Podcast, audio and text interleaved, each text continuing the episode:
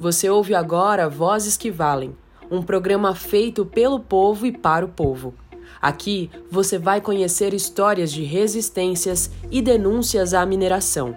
Enquanto a ganância das empresas mineradoras, em especial a Vale SA, atuam em prol de seus lucros, nós nos articulamos, trocamos experiências e lutamos em conjunto porque percebemos que por trás do discurso das empresas está a sua agressividade e seu poder destrutivo. Esse programa é um projeto colaborativo, feito por pessoas e entidades que compõem a articulação internacional dos atingidos e atingidas pela Vale. A cada episódio, as vozes de atingidas e atingidos, representantes de movimentos, sindicatos e sociedade civil serão protagonistas de suas próprias histórias, porque para nós o que vale mesmo é a vida. No episódio de hoje, vamos ouvir as vozes dos trabalhadores e trabalhadoras da Vale SA associados no sindicato Metabase Inconfidentes, falando sobre as condições de trabalho numa das maiores mineradoras do mundo.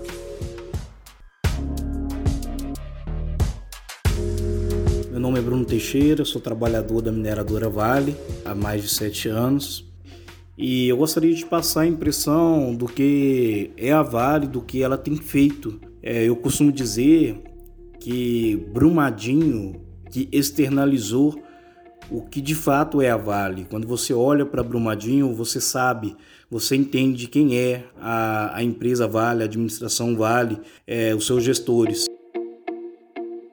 Meu nome é Duda, Sou presidente licenciado do Sindicato Metabase Confidentes, que representa os trabalhadores da mineração de Ouro Preto, Belo Vale e Congonhas. E com muito orgulho, há anos estamos aí na luta junto com vocês dos AVs. No senso comum, achamos que a mineração traz muitas riquezas e desenvolvimento para as cidades, para os trabalhadores. Mas não é bem essa a realidade. Convivemos com uma série de violações, ataque aos trabalhadores, às cidades mineradoras para que toda a riqueza que, seja, que, que é produzida da mineração seja única e exclusivamente para os acionistas e bancos para fora do país. Para se ter uma ideia da taxa de exploração de um trabalhador da Vale, em 51 minutos de uma jornada de 8 horas, por exemplo, ele paga todo o seu salário, encargos, benefícios. Em contrapartida, para os acionistas, só para se ter um exemplo, a média todo ano de remuneração é em torno de 20 bilhões de reais. E esse é o segredo da Vale e das outras mineradoras para ter tanta riqueza e a partir disso explorar e atacar as comunidades que vivem em torno da mineração. Saudações aos lutadores dos AVs, aos diretores e diretoras do Metabase Confidentes.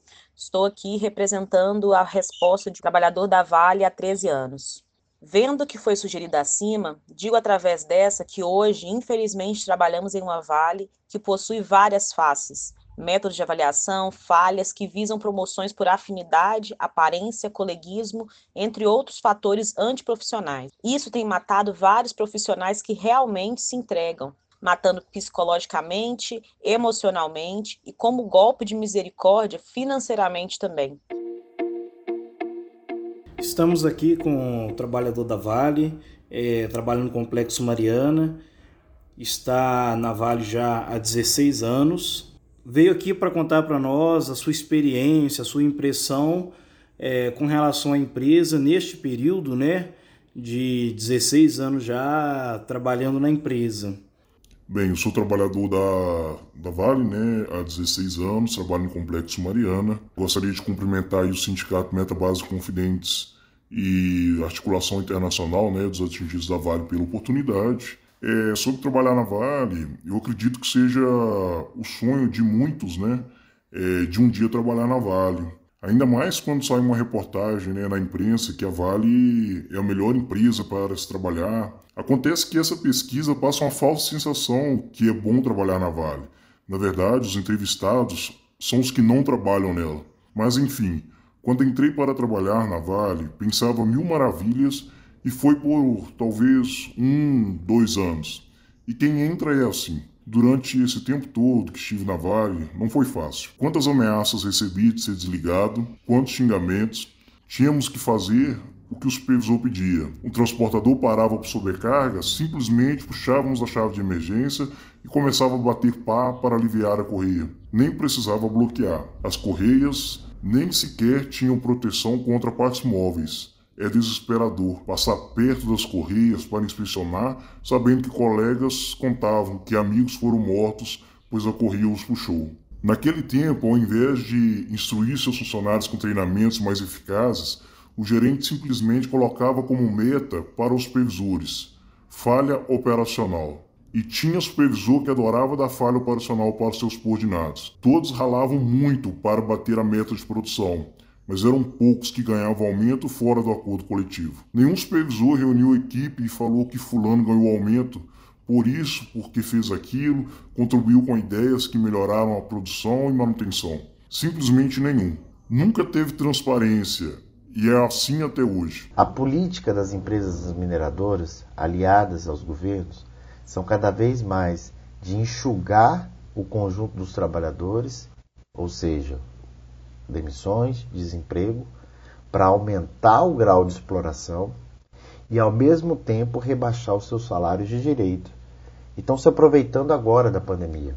A CCN, por exemplo, impôs um reajuste zero no salário dos trabalhadores durante dois anos. E a Vale vem praticando uma tentativa de colocar jornada de trabalho de 12 horas em várias minas no país. Ou seja, a vida dos trabalhadores estão cada vez piores. Nem mesmo para garantir os empregos dos trabalhadores a Vale se propõe. E dentro da CIPA, levantei muitos casos de trabalhadores que adoeceram mentalmente, que adoeceram fisicamente. Existe uma onda severa né, de adoecimento da coluna vertebral, de joelho, das articulações de uma forma geral, devido às condições mesmo de trabalho que a mineração impõe. A Vale não avança em nada com na, na, nas políticas dela, não garante é, estabilidade mais pro, de emprego para os trabalhadores que estão nas minas, é, que estão aí condenadas né, devido à sua situação de barragem como é o caso da mina de fábrica, a própria mina de Timbopeba, ainda existe problemas com a barragem Doutor, que ainda não, foi, não foram